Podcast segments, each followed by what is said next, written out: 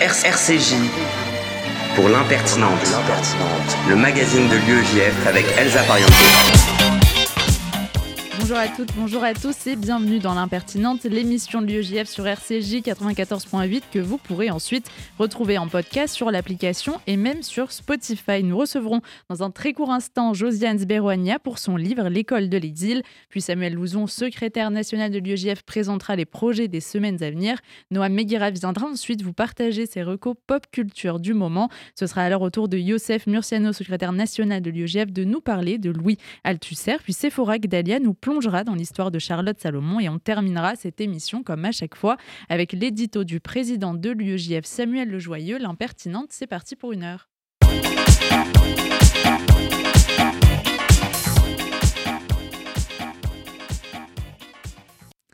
Nous avons le plaisir aujourd'hui de recevoir Josiane Zberoania. Bonjour.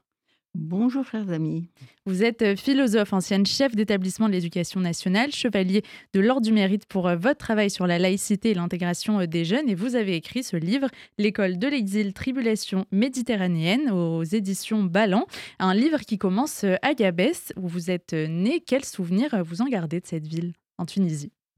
C'est vrai que cela m'a fait du bien d'être enfermé pendant la Covid, ce qui n'est jamais mon cas. Je suis toujours sur les routes. Et pendant ces trois mois d'enfermement, j'ai pu jeter absolument tous mes souvenirs. Alors Gabès, je n'imaginais pas que ça aurait le retentissement que ça a eu depuis la sortie du livre. Je n'imaginais pas qu'il y avait autant d'habitants à Gabès, puisque on m'a rappelé d'Israël, on m'a rappelé un peu partout, j'étais de Gabès. Gabès était un trou, réellement un trou sur la route de Djerba, tout à fait au sud, entre la Libye et Djerba. Mais c'était une base militaire. C'est-à-dire que Gabès, c'est important de raconter que la vie française à Gabès était totalement française. Nous étions avec des militaires. Par contre, les Juifs vivaient en dehors de la ville, dans ce que l'on appelait Mazel, et les Arabes étaient plus loin, ils étaient complètement dans l'oasis. Donc à Gabès, nous avons eu, pour ceux qui avions la chance d'être dans la ville dite européenne, nous avons eu une éducation totalement à la française, mais nous étions très peu nombreux. Le fait que nous soyons très peu nombreux, je l'ai découvert par la suite lors de mes voyages en Israël, parce qu'effectivement, au fond de la cour de notre école, il y avait un truc qui était fermé, qu'on appelait l'école juive.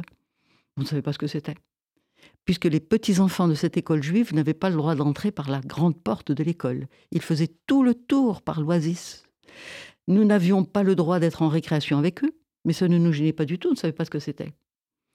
Quand je l'ai découvert, une fois mon histoire juive découverte en Israël, à l'âge de 15-16 ans, j'ai été révoltée. J'ai été révoltée pour eux, et comme je l'écris dans mon livre, je dis que finalement, ces petits-enfants de l'école juive qui sont tous partis en Israël, l'émigration de Gabès a été très forte en Israël dès la création de l'État, j'ai découvert qu'en fait, finalement, ils ont eu la vérité de leur identité et je suis restée de l'autre côté de la barrière. Et c'est moi qui les envie aujourd'hui.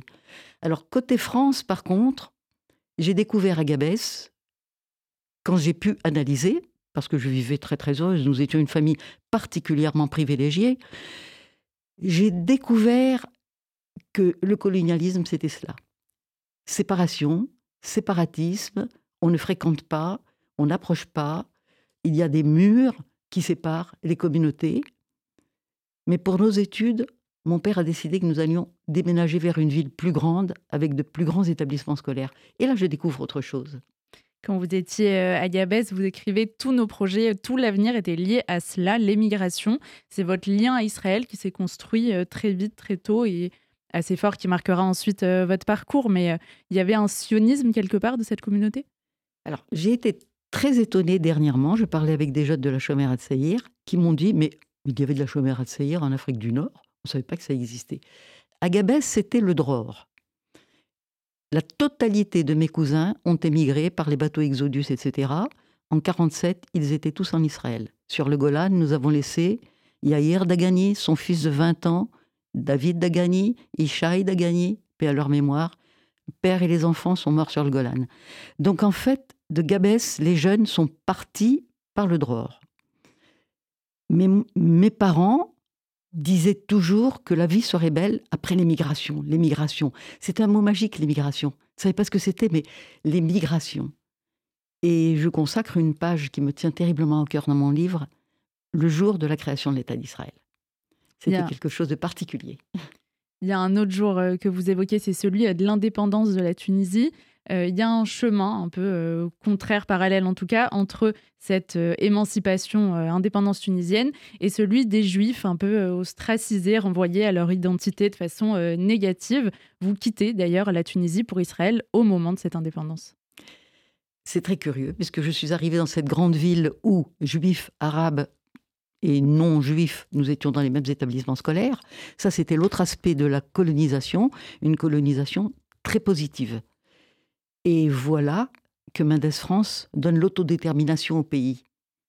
Du jour au lendemain, tout a changé. Du jour au lendemain, nous avons vu des regards haineux. Nos camarades de classe, qui étaient avec nous de la sixième à la seconde, musulmanes, nous traitaient de juifs. Du jour au lendemain, nos parents nous ont fait comprendre qu'il ne fallait plus aller au souk faire des courses tout seul, qu'il ne fallait pas sortir pendant le mois du ramadan. Donc nous avons découvert une réalité très différente. Et dans les rues, ça criait, bon, Yahya Bourguiba, Yahya Bourguiba, qui allait certainement devenir le président. À partir de là, il était clair que pour les juifs tunisiens, 90% des juifs étaient tunisiens en Tunisie, la vie n'allait pas être facile. Le problème, c'est que 80% des enseignants étaient juifs tunisiens. La France n'allait pas savoir quoi faire de ces 20 000 enseignants de titre français, mais tunisiens. Donc, les juifs de Tunisie ont éprouvé le besoin de se mettre à l'abri pour certains. Certains sont partis en Israël, d'autres sont partis en France, mais une grande partie est restée jusqu'à la crise de Bizerte. Par contre, nous, les jeunes, dans les mouvements de jeunesse, et la chômère Atsaïr est très bien appareillée, on va dire, pour nous faire comprendre cela. Dès l'âge de 15 ans, en seconde, nous avons compris que ce n'était plus un lieu pour nous, qu'il fallait partir. Et vous arrivez euh, en Israël dans un kibbutz. Vous écrivez euh, Les gardes la nuit, le fusil à l'épaule, tremblant de peur qu'un fédaïn surgisse de la frontière de Gaza immédiatement euh, proche. C'est évidemment une phrase qui, quand je l'ai lue, m'a beaucoup fait écho à ce qui se passe actuellement. Il y avait cette insécurité, ce combat pour la survie, l'indépendance à ce moment-là de façon très forte, bien sûr. Oui, nous étions à la frontière de Gaza, donc c'était tout près des, des kibbutzim actuels. Et en fait, il faut comprendre que dans les années 50-55, euh, Israël se construisait. Parce que ce n'est pas du tout l'Israël d'aujourd'hui que j'ai connu. C'est pour ça que j'aime ce pays. Je l'ai connu pauvre, je l'ai connu vide, je l'ai connu vide de tous les biens qu'on peut imaginer. Eh bien, les kibbutzim, en général du kibbutz Artsi de la Chomère, se construisaient autour des frontières dangereuses. S'il y a tellement de kibbutzim à Gaza, du kibbutz autour de Gaza, c'était parce que cette frontière, c'était l'Égypte. On oublie très souvent de dire quand même que Gaza est un territoire égyptien, ce n'est pas un territoire juif ni israélien. Donc en fait, nous étions tout autour. Il y avait Karmia, Negba, euh, Kisoufim, en fait, tous ces kibbutzim se suivaient.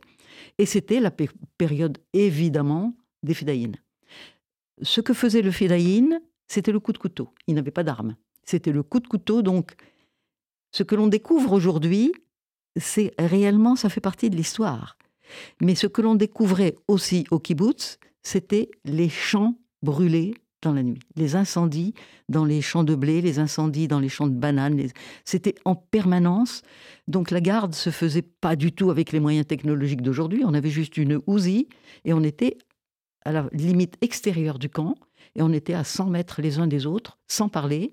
Il suffisait de réaliser suffisamment tôt qu'un fédaïen en avait été attaqué ou autre, qu'il fallait tirer un coup de fusil. Notre rôle s'arrêtait là, parce qu'en général, de toute façon, il était trop tard. C'était effrayant, mais c'était palpitant en même temps, parce qu'on avait l'impression d'être responsable de quelque chose de très cher. Dans cet euh, Israël que vous découvrez, il y a aussi une opposition qui est encore euh, structurante quelque part aujourd'hui, celle entre euh, les laïcs et les religieux. Comment elle s'exprimait à l'époque? J'ai beaucoup aimé. vous savez, bon, j'étais jeune. L'avantage, c'est que j'étais jeune. Donc les parcours, je les ai faits par moi-même. J'ai découvert l'école juive, bien entendu. Mais j'ai découvert aussi cet aspect laïque et religieux.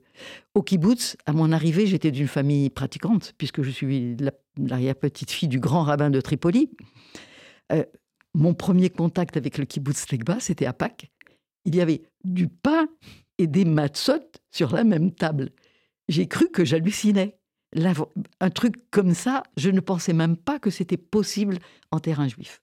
Donc petit à petit, j'ai appris le kibbutz artsi, j'ai appris la laïcité, vue par le kibbutz.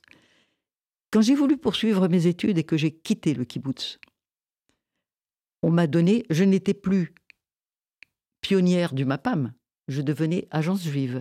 Et agence juive, j'étais célibataire, j'étais jeune, je venais d'Afrique du Nord. C'était un trip un peu difficile. Donc immédiatement, on m'a dit, pour toi, ce sera Kiryat. Donc je suis allée à Kiryat avec mon petit baluchon et j'ai cherché Kiryat. C'est où? C'est où Kiryat On me dit là. Non, mais là, il n'y a rien. Eh bien, c'est Kiryat.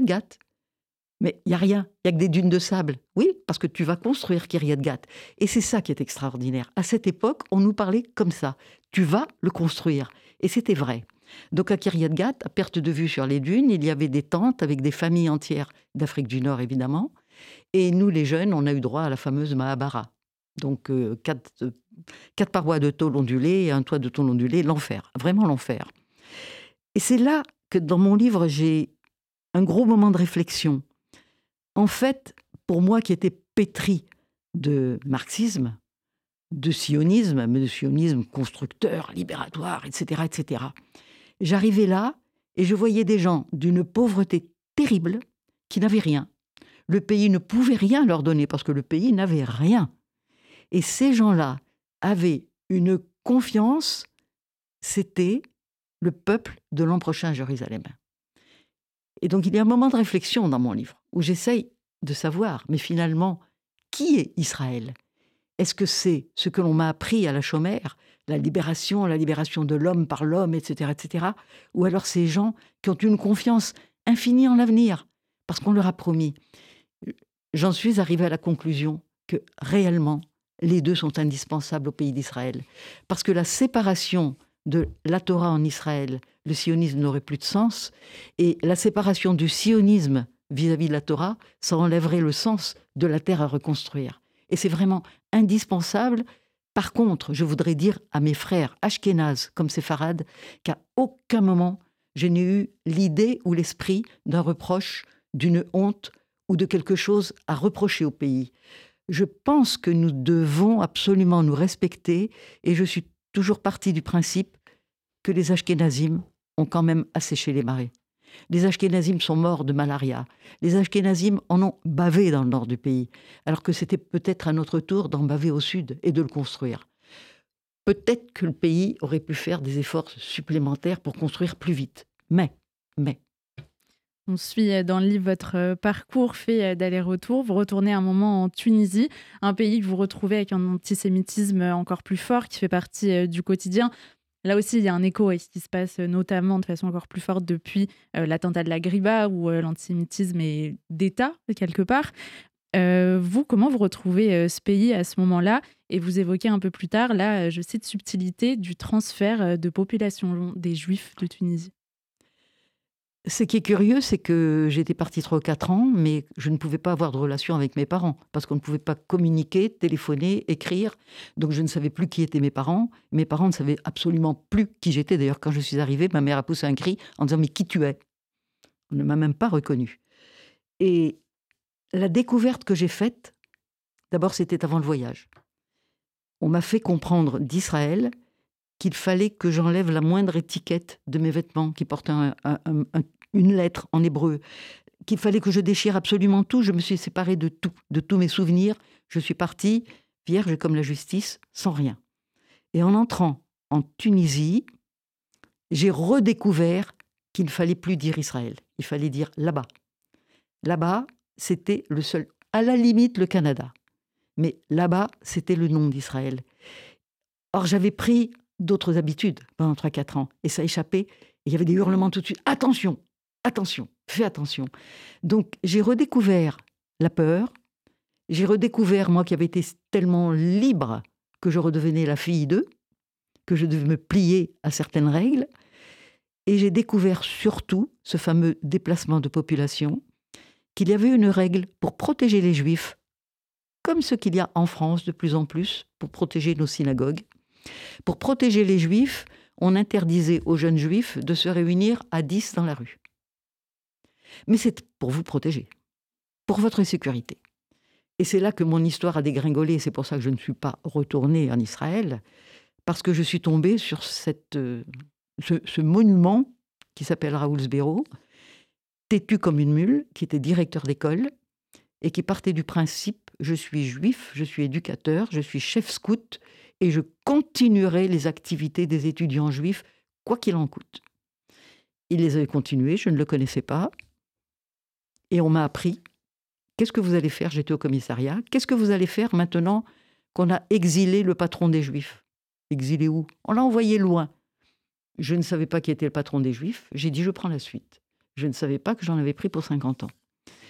Mais cet, cet homme, qui pendant la guerre, il était plus âgé que moi, pendant la guerre, il avait été interdit d'école par Vichy pendant 4 ans. De 9 ans à 13 ans, Raoul Béraud n'est pas allé à l'école parce qu'en Tunisie, nous avons eu les nazis. Là, il est tunisien, il est directeur d'école en école franco-arabe, il est exilé au bout, à l'extrême bout de la Tunisie, parce qu'il s'occupe d'étudiants juifs, de culture. Il ne s'occupe pas de politique, il s'occupe de culture. Et on l'a envoyé dans un petit village de Djerba, où il n'y avait ni eau, ni électricité. Pas un journal, pas un magasin. Benny Maguel, que Raoul, qui est devenu mon époux, quelque temps après, avait surnommé Benny ma Mais il a fait un travail avec les petits gerbiens qui était exceptionnel. C'était des enfants très démunis. C'était les juifs de Djerba, en quelque sorte. Ces, petits arabes étaient privés de tout. Ils faisaient six kilomètres à pied, sans chaussures quelquefois, pour venir à l'école. Et donc, il a créé, avec les méthodes freinées, il a créé une coopérative. Il les a menés au certificat d'études. J'ai beaucoup appris en le regardant faire pour la suite de mon travail.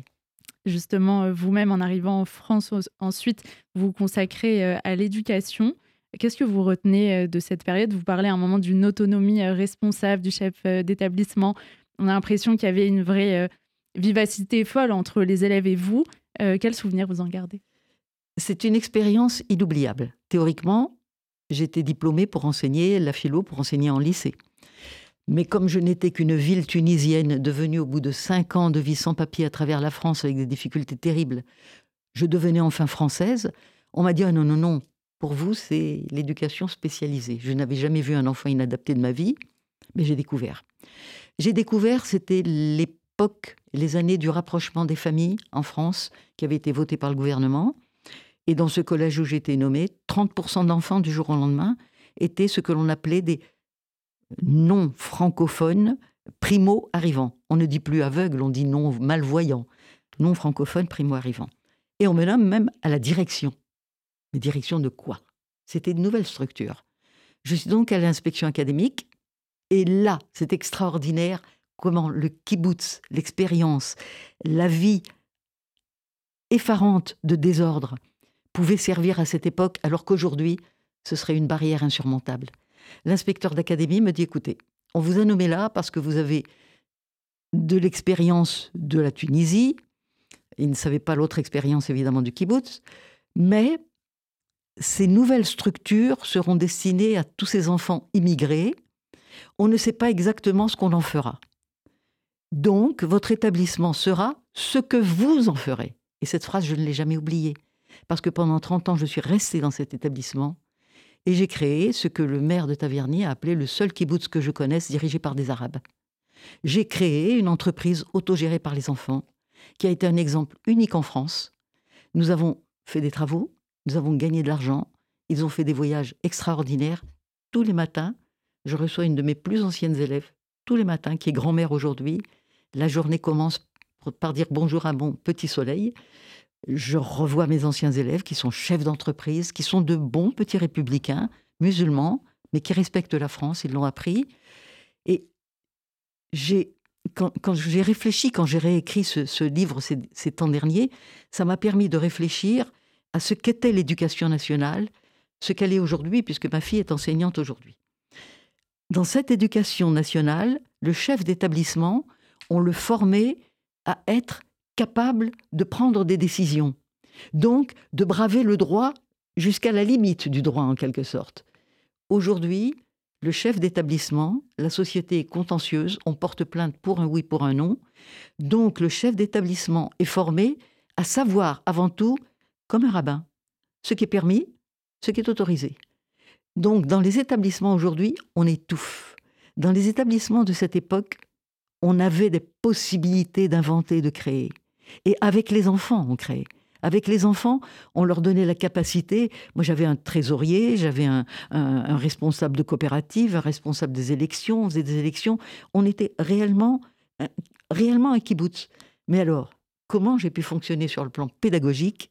Là, par contre, ce que j'ai appris des maisons d'enfants du kibbutz a été extrêmement précieux pour moi. J'ai appris l'autonomie, puisqu'au kibbutz de cette époque, ce n'est plus le cas. Vous savez peut-être qu'un enfant qui devait redoubler, c'était toute la classe qui redoublait. Toute la classe changeait de degré ou toute la classe restait. C'était donc aux enfants les plus brillants de la classe de prendre en charge. Et ça, ça a été une leçon magnifique pour moi. J'ai pu appliquer ces règles-là. J'ai pu appliquer les règles de la responsabilité où les enfants du collège au kibbutz doivent donner deux heures de travail dans les champs parce qu'on les nourrit, parce qu'on leur donne l'éducation. Donc moi, j'ai donné la cour du collège à mes élèves et ils grattaient, ils plantaient, ils mettaient des fleurs, et ils étaient responsables. Pour finir, euh, Josiane Sbero, vous évoquiez tout à l'heure la peur des Juifs euh, en Tunisie. Est-ce que c'est une peur dont vous êtes euh, libérée en arrivant en France et qui aujourd'hui peut-être est revenue depuis le 7 octobre? Alors pour moi, cette peur, elle était conscience en réalité. J'ai eu cette chance justement de connaître autre chose, elle était conscience. Et c'est cette, cette vie qui m'a permis, une fois intégré, une fois devenu quelqu'un de respectable, d'élu même, j'ai compris que ma vie ne pouvait être qu'au service, en fait, de ce que l'on appelle communauté, mais je n'aime pas ce mot, parce que ce mot a complètement changé de sens.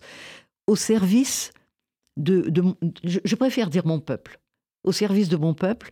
Avec mon mari, nous avons fondé, il y a 40 ans, une communauté indépendante, non consistoriale, ouverte à tous, et qui va du plus religieux au moins religieux. Et donc, je pense que mon expérience vitale me permet de ne pas avoir peur, me permet de dire aux étudiants juifs, par exemple, vous avez oui à parler, vous avez oui à vous construire, vous avez oui à être présent. Aujourd'hui, dans la situation que nous connaissons en France, non seulement nous ne devons pas nous cacher, mais plus que jamais, nous devons sortir, parler, dire, nous exprimer à tous les niveaux. Nous devons être visibles. Ne devenons pas une minorité minoritaire parce que ce sera l'effacement. Et nous ne pouvons pas accepter cela, surtout par respect de nos victimes du 7. Merci beaucoup, Josiane Zveroania. Je rappelle le titre de votre livre, L'école de l'exil, Tribulation méditerranéenne aux éditions Ballant. Merci beaucoup d'avoir été avec nous ce midi sur RCJ. Et on se retrouve quant à nous après une petite pause musicale. You don't wanna dance with me, but babe, that's what I need. Please, now just this once. Dance, babe, dance, baby. You don't wanna sing with me, but babe, that's what I need. Please, now just this once.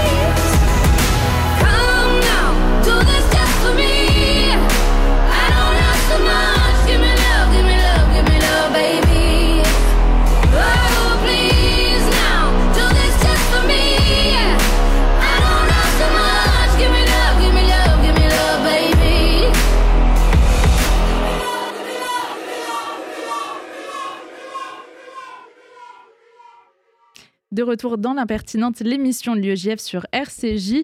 Et on est tout de suite avec Samuel Louzon, secrétaire national de l'UEJF pour l'actualité de l'UEJF. Salut Samuel. Bonjour Elsa, bonjour à nos auditeurs. La semaine dernière, comme chaque semaine du 27 janvier, nous commémorions les 6 millions de victimes de la Shoah à l'occasion de la journée internationale de la libération du camp d'Auschwitz. La fameuse semaine de la mémoire, alors cette année, qu'a fait l'UEJF Samuel? Comme l'an dernier, nous voulons mettre à l'honneur et rendre hommage aux étudiants juifs déportés et morts pour ne pas oublier qu'il y a 79 ans, des milliers d'étudiants furent victimes de la barbarie nazie. Ah oui, j'ai vu euh, passer l'exposition à Sciences Po et à Orléans, et à Tours aussi d'ailleurs. Oui. En effet, l'idée est de mettre en place des expositions éphémères dans un maximum de facs et écoles en France pour présenter des noms, visages et parcours d'étudiants juifs de l'époque morts en déportation et donc permettre aux étudiants d'aujourd'hui qui passent par là de connaître leur histoire et de prendre conscience qu'il y a 79 ans, des étudiants comme eux ont été discriminés, déportés et assassinés parce qu'ils étaient juifs. C'est la transmission par le biais de l'identification aux victimes. Mais dans le contexte après le 7 octobre, est-ce que ce travail de mémoire n'a pas changé? Tu as raison Elsa, je me suis posé la même question.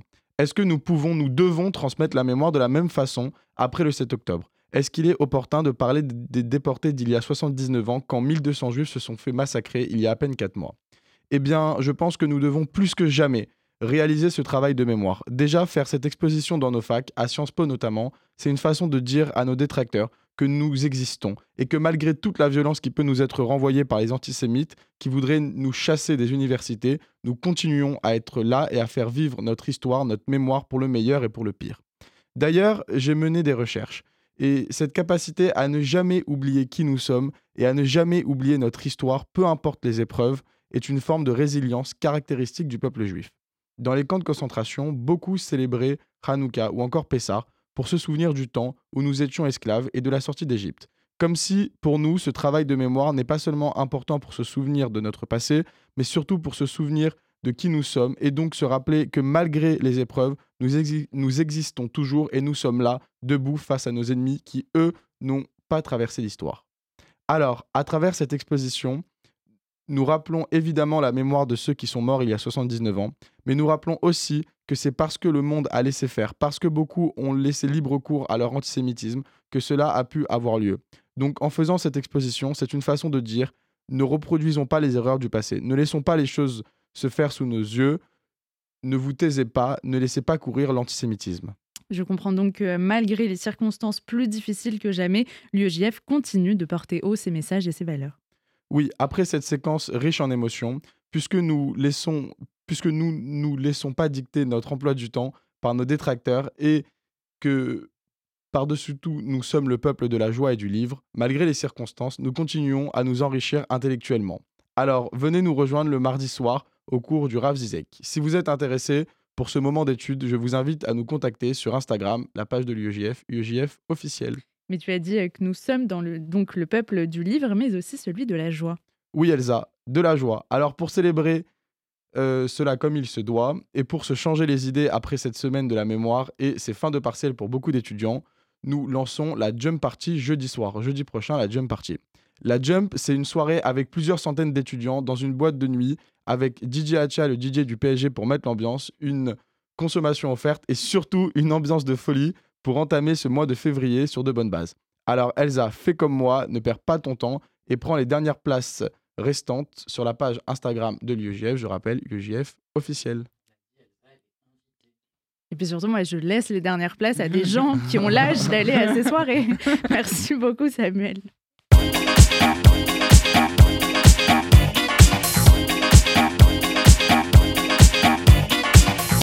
Et on retrouve tout de suite Sephora avec Dalia. Bonjour Sephora. Bonjour Elsa. Tu mêles aujourd'hui art et histoire.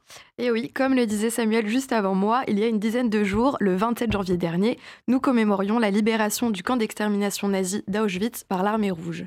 Sur plus d'un million de personnes déportées depuis l'ensemble de l'Europe, les Russes ne découvrent que 7000 survivants, aux yeux hagards et au corps anéantis par le système concentrationnaire. 79 ans plus tard, je veux à mon tour porter un nouvel hommage aux victimes de la barbarie nazie. Aujourd'hui, je veux vous parler de Charlotte Salomon, qui avait tout juste mon âge lorsqu'elle a rencontré la mort dans les chambres à gaz. Elle était alors enceinte de 5 mois. Charlotte Salomon, jeune juive berlinoise née en 1917, a réussi à transcender les âges, à l'image d'Anne Frank, la hollandaise. À seulement 26 ans, Charlotte lègue à la postérité plus de 1300 œuvres d'art, principalement des gouaches. Parce qu'avant d'être une victime des camps nazis, Charlotte est une artiste. Elle s'inspire des grands de son époque, des artistes juifs Chagall et Modigliani, ou encore du peintre espagnol Pablo Picasso. C'est en 1933, à 16 ans, que Charlotte découvre le dessin. Elle réside alors à Berlin et subit les répressions du gouvernement hitlérien. Elle ne peut plus aller au lycée et doit abandonner son cursus un an avant le baccalauréat. Alors que son univers se rétrécit, elle se réfugie dans l'art et décide d'intégrer les beaux-arts. C'est un véritable tour de force qu'elle entreprend alors, à cette époque où l'antisémitisme le plus abject s'exprime librement, 1% seulement de juifs sont admis aux beaux-arts. Femme, juive, son talent lui permet de surmonter tous les obstacles et elle intègre finalement l'école en 1936. Elle y restera deux ans. Ses peintures de l'époque dénoncent la montée du nazisme, mais parlent aussi de son premier amour et euh, de son passage à l'âge adulte. En 1939, le début de la guerre marque un tournant dans la vie euh, des Juifs allemands, bien sûr. Charlotte est alors envoyée en France par son père et sa belle-mère. Ce tournant, on le retrouve dans son œuvre. Ah, certainement. Elle fuit à Villefranche-sur-Mer en 1939. C'est à cette même époque qu'elle décide de se lancer euh, dans son œuvre magistrale multimédia qu'elle nomme Leben oder Theater. Je n'ai jamais fait allemand. Vie ou théâtre en français. Ce titre rappelle la notion de Theatrum Mundi. Le monde ne serait-il qu'une vaste scène, comme le pensait Shakespeare? Il affirmait que jouer son rôle, c'est être conscient du chaos et de l'absurdité de ce monde. Le chaos et l'absurdité, Charlotte y était plongée. Son père, Albert Salomon, qui lui a survécu à l'Holocauste, dira par la suite que sa fille était tiraillée entre la fiction qu'elle se faisait de sa propre vie et la réalité. Son œuvre mêle peinture, texte et références musicales. En cela, elle est profondément novatrice. On lui attribue d'ailleurs la maternité, si je puis dire, euh, du roman graphique. Selon toi, qu'est-ce qui explique que Charlotte euh, ait été une artiste aussi euh, prolifique malgré son jeune âge? L'œuvre de Charlotte est frénétique. Lorsqu'elle se lance dans cette entreprise entre 1940 et 1942, elle dira elle-même se lancer dans quelque chose de fou et de singulier. Il faut savoir que Charlotte, avant même d'être aux prises avec l'horreur nazie, se débat avec une histoire familiale morbide. De génération en génération, les femmes de sa famille se suicident. David, David Funkinos, qui a fait euh, de sa biographie sur Charlotte Salomon un spectacle mêlant euh, lui aussi musique, texte et peinture, euh, qui s'est joué sur une semaine fin janvier. C'était un spectacle tout à fait sublime d'ailleurs. J'espère que certains de nos auditeurs ont pu assister, ont pu y aller. donc David Funkinos a mis en exergue ce fait macabre. Charlotte a appris à lire son prénom sur une tombe, celle de sa tante. Pour échapper à ce destin tragique, cet appel de la mort qui semble inéluctable dans sa famille, elle se jettera cœur perdu dans son œuvre. C'est comme ça qu'elle choisira la lumière au milieu de l'obscurité. Alors est-ce qu'elle se doutait que d'autres la condamneraient alors même qu'elle souhaitait briser la malédiction euh, familiale? Malheureusement, ça, ça restera un mystère. Ce qui est sûr, c'est qu'au plus profond de la nuit, Vie ou Théâtre est une œuvre qui marque par sa beauté, sa lumière, sa poésie et son extrême douceur. Elle a notamment été publiée en France dans son intégralité par les éditions Le Tripode en 2015. Le livre n'est malheureusement plus en stock euh, et ses exemplaires peuvent être vendus euh, à plus de 1000 euros aujourd'hui. Il faut se rendre au musée juif d'Amsterdam pour admirer les gouaches originales. Charlotte Salomon a peint son amour et son désir de vivre. Cet amour de vivre que la communauté juive exprime si ardemment aujourd'hui. Alors comme l'a si bien dit et dessiné Johannes Farr, nous vivrons. Merci beaucoup Sephora. Et on se retrouve après un peu de musique. C'était normalement le moment de la chronique de Noam, mais c'était une dédicace à Noam, mais il n'est pas arrivé à temps. C'est Pierre de la Starac, évidemment.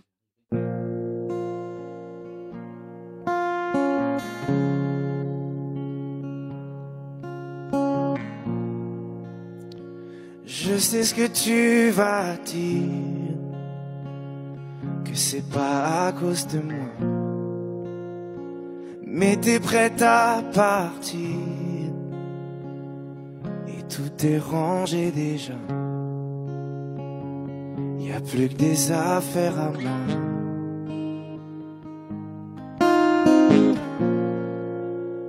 Je vais pas te retenir. Je l'ai déjà fait trop de fois. Et comme dernier souvenir je ne veux pas de celui-là, pas celui où tu t'en vas. J'aimerais garder le meilleur de ce qu'on était. Et je sais qu'ailleurs t'iras chercher un peu de ce que je ne t'ai pas donné. Le meilleur de ce qu'on était. Et c'est pas grave si tu vas chercher un peu de ce que je ne t'ai pas donné, pas donné. S'il fallait recommencer, je crois que je ne changerai rien. De nous j'ai tout aimé, quand ça se passait pas bien. T'avais de l'or dans les mains.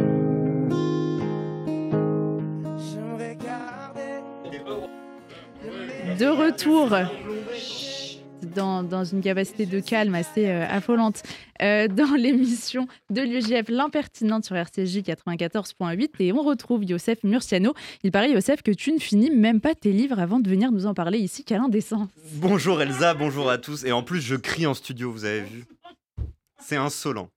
Hier après-midi, planqué dans une librairie de place de Clichy, à la fois soulagé d'en avoir trouvé une ouverte un dimanche et paniqué devant les 1453 livres qui s'étalaient devant moi, ne sachant que choisir, que dire à l'antenne de l'impertinente, que dire à Elsa. J'ai fait comme souvent, lorsqu'on est paralysé par la peur et l'angoisse, je me suis dirigé vers une figure connue, un nom qui résonnait à mes oreilles, et je suis reparti avec Et si c'était une nuit? de Toby Nathan, il y raconte dans une sorte d'autobiographie romancée sa nuit du 10 mai 1968. Le quartier latin se révolte, les pavés volent sur les CRS et Toby Nathan échappe au flashball, ou en tout cas ce que j'imagine être des flashballs, grâce au patronage de figures mystiques qu'il rencontre sur son chemin. Il y a euh, un passage qui t'a particulièrement marqué. Oui, parce que le jeune Toby finit par se réfugier rue d'Ulm dans les locaux de l'ENS, l'école normale supérieure. À 4 heures du matin, errant dans les couloirs du dortoir, il croise un couple qui s'écharpe. Le lendemain, à la radio, il apprendra qu'il a assisté au prélude du meurtre de Katarina Kowalska, chercheuse au CNRS par son amant, le professeur de philosophie Jules André Altmaier. C'est une histoire dans l'histoire, un point de détail de la folle nuit de Toby, pourtant, elle mérite qu'on s'y arrête. Elsa, Jules André Altmaier et Katarina Kowalska, ça ne te dit rien?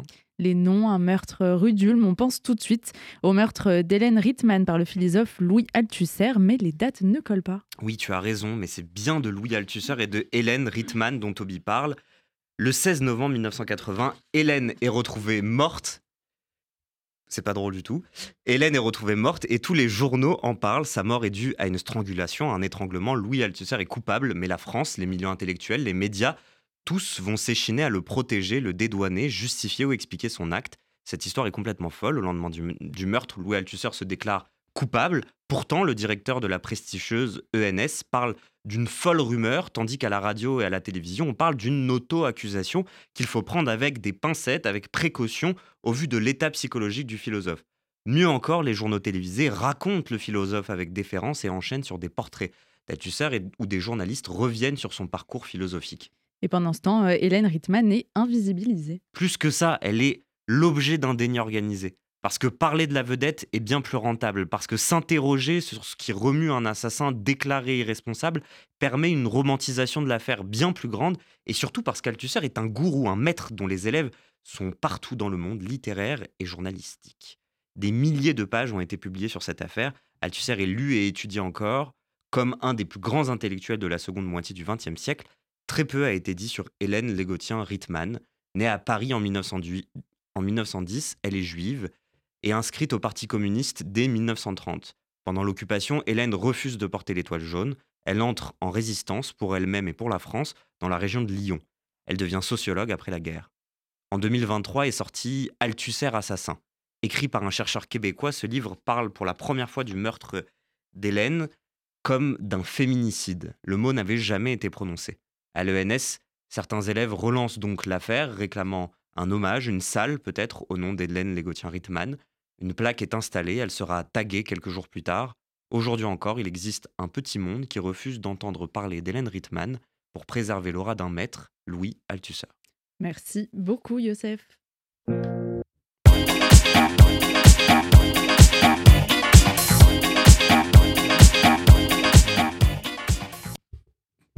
Il est avec nous en studio et visiblement, ses résolutions pour la nouvelle année n'auront pas tenu un mois. Il nous parle aujourd'hui de droits d'auteur et de ses recommandations culturelles mensuelles. Noam, évidemment, c'est à toi.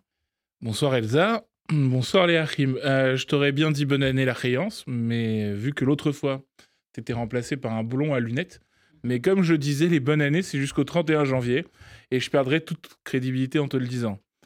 Euh, bon, et puis au diable les conventions, bonne année Elsa. 31 janvier, qui est aussi la date limite euh, des bonnes résolutions de Nouvel An. Euh, je ne sais pas pour vous, mais moi je m'étais dit, je vais au sport, je vis sainement, je gère mon budget, je tente le dry January. Puis il y a eu les sods, la frangipane, et j'avoue, j'ai craqué. Mais d'ailleurs, Noam, qu'est-ce donc que le Dry January? C'est une bonne question, Elsa. Mm. Euh, on sent la journaliste aguerrie que vous êtes. Je propose qu'on le compte pour un mot aujourd'hui, parce que j'ai pas beaucoup travaillé, et, euh, et à 11h52, j'avais pas trop d'inspi. Donc le Dry January, ou janvier sec, comprenez janvier sobre, puise ses origines outre-Manche dans les plaines de Grande-Bretagne. Les plaines mystiques de Grande-Bretagne d'ailleurs. En effet, on doit cette idée de génie à nos amis anglais et une campagne de santé lancée en 2014 par Alcohol Change UK, comprenez l'alcool change la Grande-Bretagne.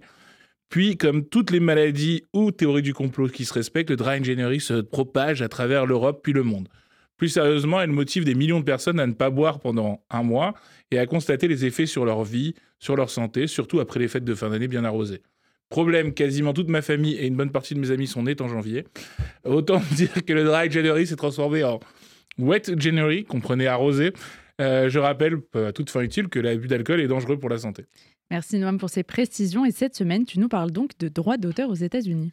Yes, Elsa, euh, c'est une nouvelle importante dans le monde de la culture, mais depuis le 1er janvier 2024, euh, Mickey et Minnie Mouse ont 95 ans.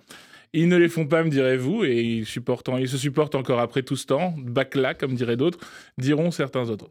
En effet, les mascottes de Walt Disney tombent dans le domaine public alors qu'ils avaient déjà profité d'une prolongation de 20 ans par rapport à la loi en vigueur aux États-Unis. En effet, en 1998, euh, la Walt Disney Company avait fait du lobbying pour prolonger euh, les droits d'auteur de 20 ans de sa mascotte euh, phare, et ça avait été un succès. Et aujourd'hui, après 95 ans euh, de, protection des droits d'auteur autour de Mickey, aujourd'hui, il tombe dans le domaine public et plus de prolongations sont possibles. Alors attention, il ne s'agit pas de toutes les représentations de Mickey Mouse ou de Minnie Mouse, mais de la représentation originelle des souris, celle de Steamboat Willie, hein, le premier court métrage, enfin qui est considéré aujourd'hui comme le premier court métrage animé sonore de l'histoire de l'animation. Les modifications apportées au personnage depuis sont-elles sous copyright Donc vous ne pourrez pas avoir la mascotte actuelle, mais plutôt la mascotte de 1928. À peine devenu libre de droit, Mickey est déjà le protagoniste de la bande-annonce d'un film d'horreur, Mickey Mouse Trap. Film attendu aux US prochainement, même euh, si ce qui, ce qui fait peur vraiment à la compagnie, ce n'est pas les films d'horreur, mais plus euh, l'utilisation de sa mascotte à des fins commerciales ou euh, pour la tourner en ridicule dans d'autres œuvres de la concurrence. Affaire à suivre donc, et si après avoir détourné Mickey, on veut se cultiver, quelles sont tes recommandations ce mois-ci, Noam? Alors, Elsa, je vous ai fait une petite section pour le mois de février, mais aussi pour passer la Saint-Valentin seul, ou à deux, ou à plus, c'est vous qui voyez. Ce mois-ci, donc, je vous conseille, pour les beaufs comme moi, regarde PSG Real Sociedad le 14 février. Pour les autres, euh, cinéma, il y a Argyle qui est sorti le 31 janvier de Matt Newvong, c'est le réalisateur de Kick-Ass et de euh, The Kingsman, euh, un film d'action à, à, fond, quoi. Ensuite, le 7 février, on ira voir Dali. je dis comme ça parce qu'il y a 6A dans le titre puisque Dali est joué par euh, six, acteurs différents. Euh, c'est un film euh, de Quentin Dupieux qui revient à, sa façon sur la vie de, ce grand artiste qui est Dali, notamment à travers le regard d'Anaïs de Moustier qui joue une boulangère qui se met en tête d'aller faire un, documentaire sur Dali avec la plus grande caméra du monde au casting, donc Anaïs de Moustier, Jonathan Cohen, Edouard Baird, Gilles Lelouch, Romain Duris et bien d'autres, ça promet. Sinon, le 14 février, vous pourrez aller voir bah, Bob Marley One Love, le biopic sur la vie de Bob Marley, euh, qui, a été un peu, qui a été plutôt salué par la critique et qui a l'air de bonne facture, donc je vous le conseille. Sinon, si vous voulez rire, mais rire, euh, voilà quoi.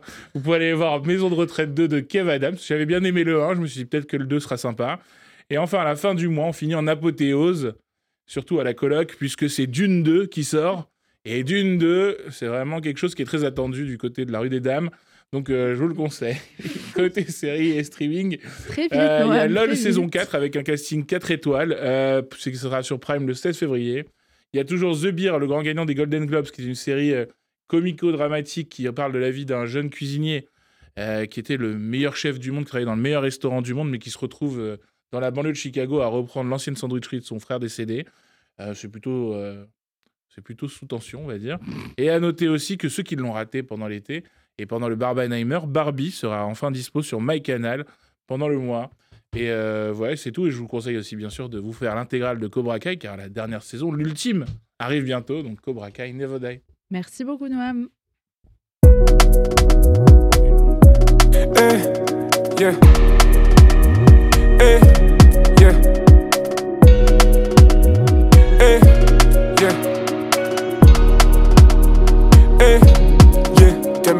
Temperatura saya השמש עושה לה טוב. Mm, אמא שלה mm, ממרוקו אבא מצפון הים אפשר להרגיש את הקור mm, משלה איך יצא לו טוב. או, יו יוי פחד אלוהים משמור הטוי ואבוי שילוב מסוכן. יוי De retour dans l'impertinente, l'émission l'UEJF sur RCJ. Et comme à chaque fois, c'est l'heure de l'édito du président de l'UEJF, Samuel Lejoyeux. Ce mercredi euh, 7 février, nous commémorons les quatre mois des massacres du 7 octobre perpétrés par le Hamas au sud d'Israël. Cette date euh, a d'autant plus d'importance qu'elle a été choisie par le président de la République comme la date de commémoration nationale des Français victimes ce jour-là de la barbarie islamiste. Cette reconnaissance par la nation du caractère français de ce drame, le plus meurtrier de Français depuis les attentats de Nice, était une nécessité. Je salue donc évidemment cette initiative. Cependant, qui dit hommage national dit également, théoriquement, que toute la nation, la nation tout entière, s'unissent autour de ce drame. Et c'est sur ce sujet-là que le bas blesse. Tu parles, Samuel, par exemple, de la France Insoumise qui dit vouloir participer à l'hommage malgré l'opposition des familles. Oui, Elsa, mais pas seulement. Oui, la présence de LFI qui n'a pas condamné le terrorisme du Hamas le 7 octobre, comme celle du RN qui trouve ici encore une fois une façon de se laver de son propre ADN antisémite en pleurant des juifs, me dérange. Mais plus globalement, depuis le 7 octobre, le nombre d'actes antisémites a augmenté de 1000%. Chaque semaine, des événements glorifiant le Hamas sont organisés dans de nombreuses facs. Encore la semaine dernière, sur le campus de Strasbourg, trois étudiants juifs ont été passés à tabac au cri de fascistes sionistes au seul motif qu'ils étaient en train de coller des affiches appelant à la libération des otages. Comment donc, dans ce contexte où la haine a chez certains pris le pas sur l'empathie, créer les conditions d'une solidarité nationale tout importante que soit la parole du président de la République euh, à l'Assemblée de tous ceux qui le veulent, pour reprendre ces mots, cela ne suffira pas. La question est justement de s'adresser à ceux qui ne le veulent pas ou ceux qui s'en fichent de commémorer le 7 octobre. On ne peut pas d'un côté annoncer des sanctions contre les élèves refusant de commémorer Dominique Bernard et Samuel Paty dans les écoles et faire comme si de rien s'agissant des nombreux Français qui portent atteinte à la mémoire des Français morts le 7 octobre. Mais comment faire alors pour créer les conditions de cette unité nationale autour de la commémoration du 7 octobre? Pour moi, la méthode, elle est simple. Être en même temps intraitable face à ceux qui propagent la haine, la haine du Hamas en s'en prenant aux Juifs en France et ouvrir le débat avec ceux qui, de bonne foi, estiment que l'on ne parle pas assez des victimes palestiniennes. S'agissant de la haine antisémite, j'attends toujours des actes concrets. Je n'en peux plus des paroles politiques aussi fermes et fortes soient-elles, qui ne sont suivies d'aucun acte. Former les acteurs de terrain, sanctionner les auteurs et ceux qui laissent faire, sensibiliser le public, y mettre les moyens, tout cela n'a pas été fait contre l'antisémitisme. La meilleure façon de commémorer des juifs morts parce que juifs serait d'annoncer des solutions pour qu'aucune victime pour qu'aucun juif ne soit victime de cette haine ici en France. C'est faisable si la volonté politique est là. S'agissant des victimes palestiniennes, ces derniers ne peuvent évidemment pas être mis sur le même plan car elles, ne sont pas, car elles sont des victimes de guerre et non de la barbarie terroriste islamiste. Mais elles doivent mériter notre empathie à tous. Tout odieux que soit le fait que la Cour internationale de justice ne ferme pas la porte à l'accusation de génocide contre Israël, nous devons attendre d'Israël qu'elle assure des conditions humanitaires décentes à la population palestinienne et limite au maximum le nombre de morts. Cette guerre est juste, son objectif d'éradiquer le Hamas doit être atteint, mais cela n'empêche pas que cette guerre doit rester le plus propre possible. En disant ces choses simples, en étant ferme face à l'antisémitique, euh, face à l'antisémitisme, empathique pour chacun et ouvert au débat sur le conflit israélo-palestinien, nous pouvons créer cette véritable unité nationale.